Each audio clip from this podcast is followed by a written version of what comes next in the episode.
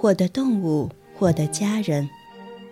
伴随着作者成长的是一只只动物，它们参与了作者的生活，伴随着甚至引导着作者的改变，见证了这个女孩一点点克服自卑和缺点，从问题少女变成宿管，又凭努力进入了剑桥大学，最终成为了全英家喻户晓的知名主持人。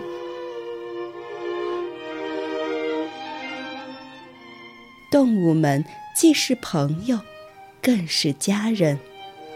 每一段故事既趣味盎然，又动人泪下。接下来，就让我带领大家走进这个女孩的故事吧。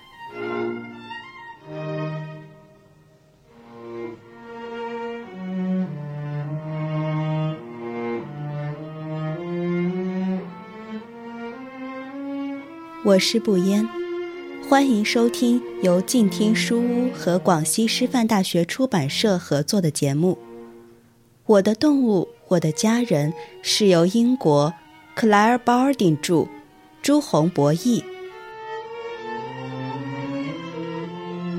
今天给大家带来的选段是《狮子一家人》上。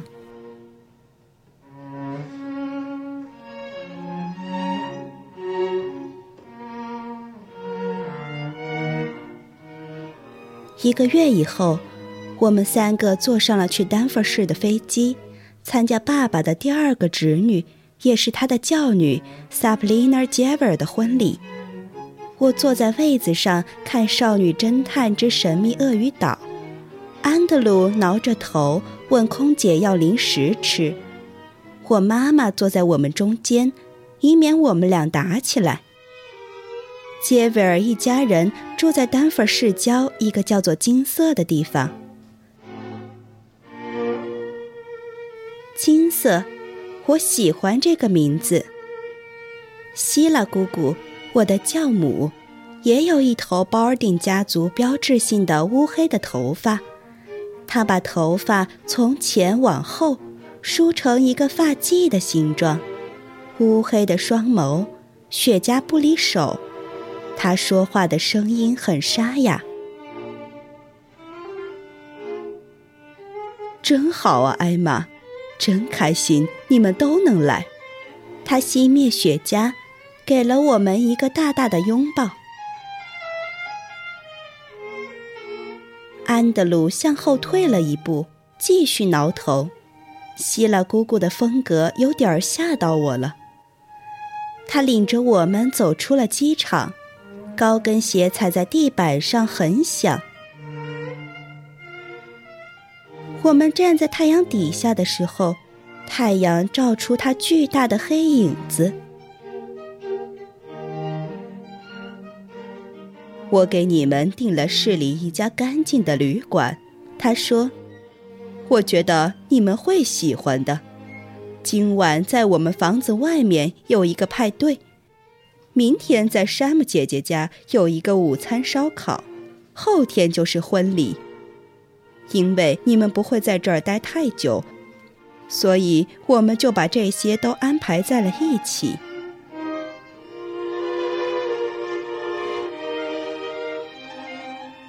借着这场婚礼，我第一次见到了鲍尔丁家族的全体成员，他们很喜欢开派对。安德鲁和我。周围都是堂兄弟姐妹们，他们很有趣，也很友好。名字太多了，我记不住每一个人的名字，但是我感觉到了归属感。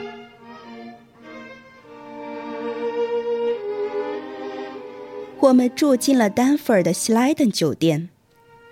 我从来没有见过这么大的房间，有三张双人床。和一个相当于我们厨房大小的浴室，或在三张床上跳来跳去，心想着要是能和小狗们一起睡该有多好。妈妈决定在我们去婚礼之前，给我和安德鲁理个发。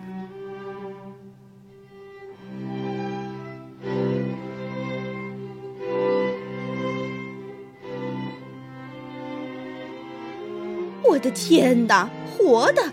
他的头上有活的东西！酒店理发店师傅的尖叫声快要震碎窗户了。我把头从清洗盆里抬起来，看到给我弟弟梳头的姑娘都快被吓傻了。把他弄出去！现在就把他弄出去！他正对着妈妈大喊。妈妈看起来很茫然的样子。他头上有虱子。理发师声音都颤抖了。从一九六七年，科罗拉多州丹佛市就没有狮子了。你们怎么能把这种寄生虫带到酒店？你们怎么能这么做？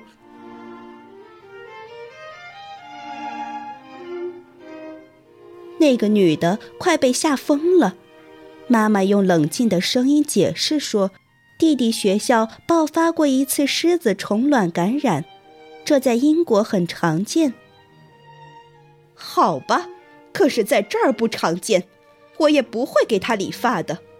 出去，出去！这个女人边说着，边把安德鲁拉出门外。妈妈跟在他后面。叫了我一声，我也从清洗盆里抬起头来，顶着一脑袋的洗发水，跟在妈妈后面出去了。在出门的时候，我最大限度的保持了优雅和风度。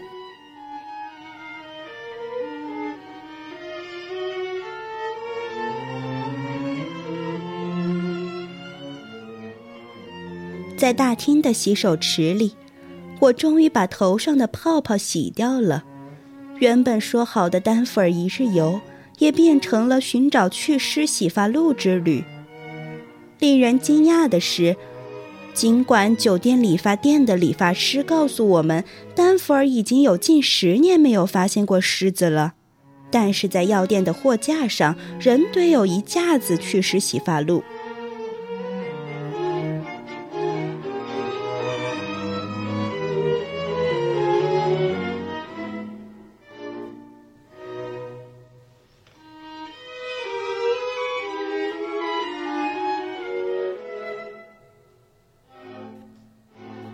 以上选段，《狮子一家人》上，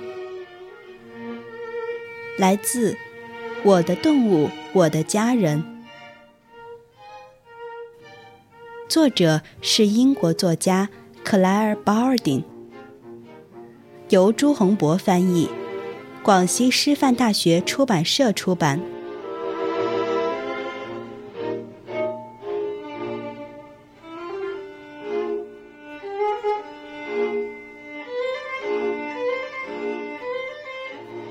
感谢您的聆听，我是不言。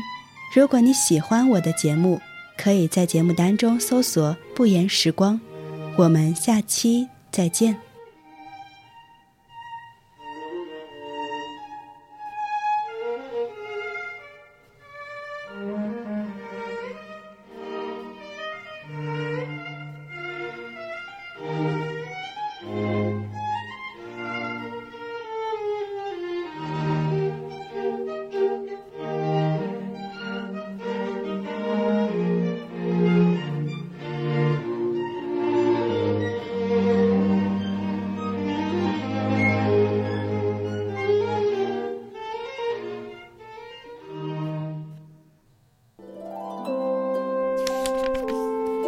读书是我们了解世界的方法，也是我们每天最好的娱乐。